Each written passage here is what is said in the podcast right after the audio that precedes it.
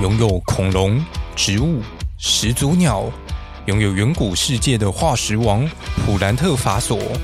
他在临死前所说的几句话，让许多人争相前往地底下去探险。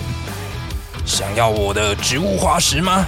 想要的话，就全部送给你吧，自己去找吧。我把全台湾的化石都埋藏在那里了。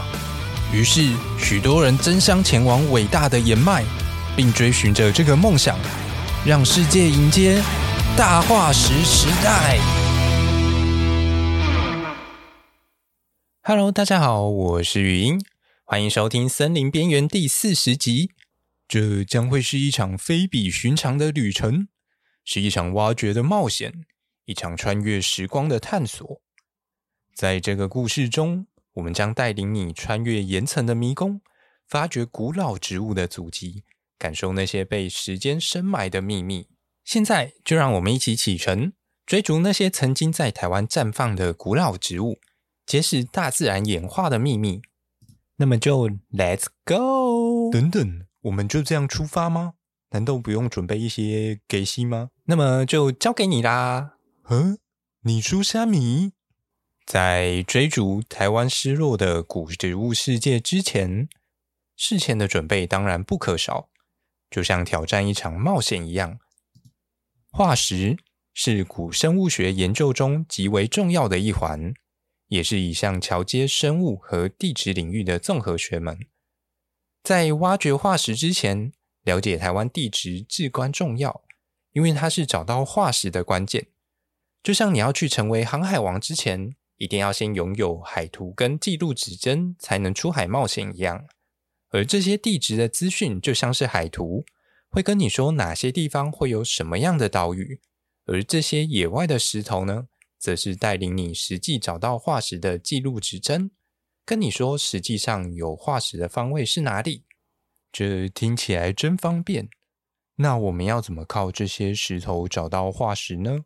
化石主要形成在沉积岩当中，当然还有一些由沉积岩变成的变质岩中也可以看到。以台湾来说，台湾西部的岩层沉积岩的组成比例比较高。中央山脉以东，因为板块挤压的关系，则是变质岩的比例较高。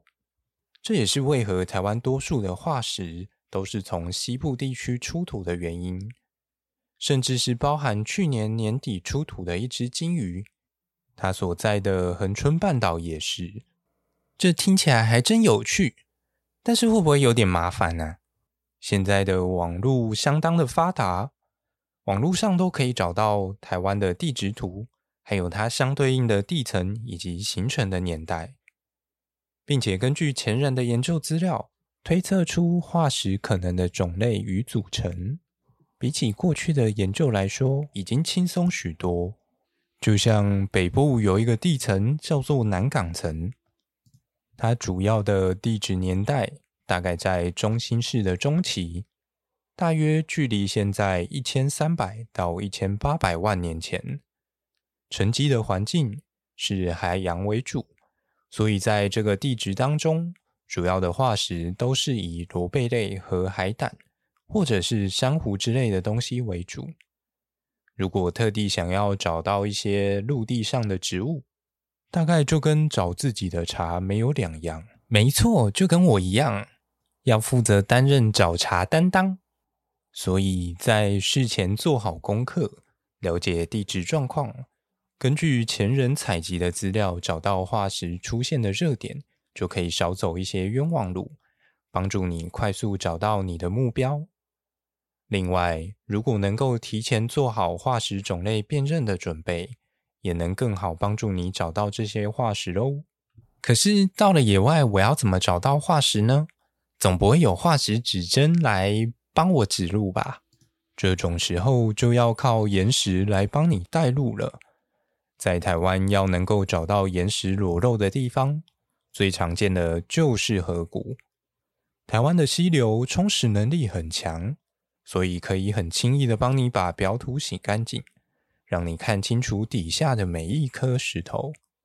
而且越往南部走，河川在旱季断流或者是流量缩减的情况就越明显。因此，冬季的南部河川就会是许多化石迷去寻宝的圣地。听起来还真棒！在找到岩层或是散落的石头之后，就轮到你开启鉴定功能了。沉积岩的质地在岩石当中是比较软的。哦，我知道，就跟想要收买劳工选票的政客一样软。不，并没有。至少它还跟石头一样硬，所以到底要怎么找呢？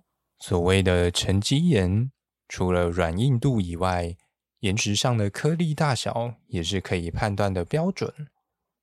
沉积岩就像是一坨被胶水粘住的沙子，所以通常摸起来就会有一种沙沙或粉粉的感觉，就很像那种粗一点的砂纸。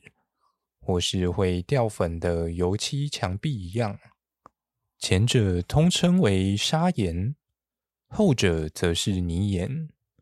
只要能辨认这类的岩石，相对就能有明确的目标可以找寻，协助你提高找到化石的几率。那找到化石之后，然后呢？就会发大财吗？通常我们所找到的化石都会带有围岩。意思就是，化石这个时候通常也都还卡在岩石里面。这种情况下，化石有可能只会露出部分在外面。因此，背景知识的协助判断就会很重要。化石可能的样态、大小、母岩的软硬度，这些都是协助你判断如何取出化石或是清修化石的资讯。甚至有一些岩层当中，化石风化的程度比较高，因此有些人会在现场先行用一些三秒胶或是石膏进行固化保存。我以为三秒胶只能拿来粘鞋底耶，原来化石也能用哦。是的，虽然有些人认为这样对化石的伤害比较高，所以有些人也会建议使用白胶。嗯，这听起来好像比标本在现场像玻璃心一样碎掉，好像来的好多了。另外，现场的资讯记录也不可少，包含了现场照片、点位、采集日期、化石大小、母岩质地等等。这些资讯都会有助于后续化石的鉴定以及研究的进行。最后剩下的就是回去清消和保存的工作了。那么讲了这么多，到底在台湾哪里可以看得到植物的化石呢？那我就简略的跟大家分享一下过去台湾曾经出产过植物化石的地方，好比像是北部的万里曾经出土过罗汉松的木化石，三峡的立丰煤矿曾经出土过一些种子和叶片的化石。在龟山地区，曾经有过山科的木化石，而新竹地区的马福也曾经出土过木化石。在坚石的部分则比较特别，这个地方过去被认为可能有一段时间比较冷，因此在当地除了发现过棕榈、豆科，甚至还有水杉的植物出现。另外，在南庄地方也有苏铁类的化石。来到了中部的大雪山，这里目前已经发现过棕榈叶化石，还有一些双子叶以及蕨类植物的化石。八卦山的部分曾经出土过木化石，而台南的龙崎也出土过一些植物的化石。目前最特别的，则是李龙山的部分。目前根据一些相关的研究资料，在当地的植物化石包含了一些比较接近现代的亚热带的植物，好比像是无患子科、芸香科、喜树科、野香蕨、壳斗科、樟科等一些植物。最后，在外岛方面的金门，这里也曾经出土过一些温带型的植物种类。没想到台湾也有这么多植物化石哦！但是你知道更酷的是什么吗？台湾其实也有琥珀哦，你知道琥珀是怎么生成的吗？怎么世界上常见的琥珀好像都是来自于缅甸地区呢？为何台湾的琥珀这么稀有呢？那就让我们下星期再为各位继续解答啦。希望今天的节目对于大家认识化石以及找寻化石，甚至是对于台湾的植物化石有更进一步的认识哦。那我们今天节目就到这里啦，我们下个礼拜再见喽，拜。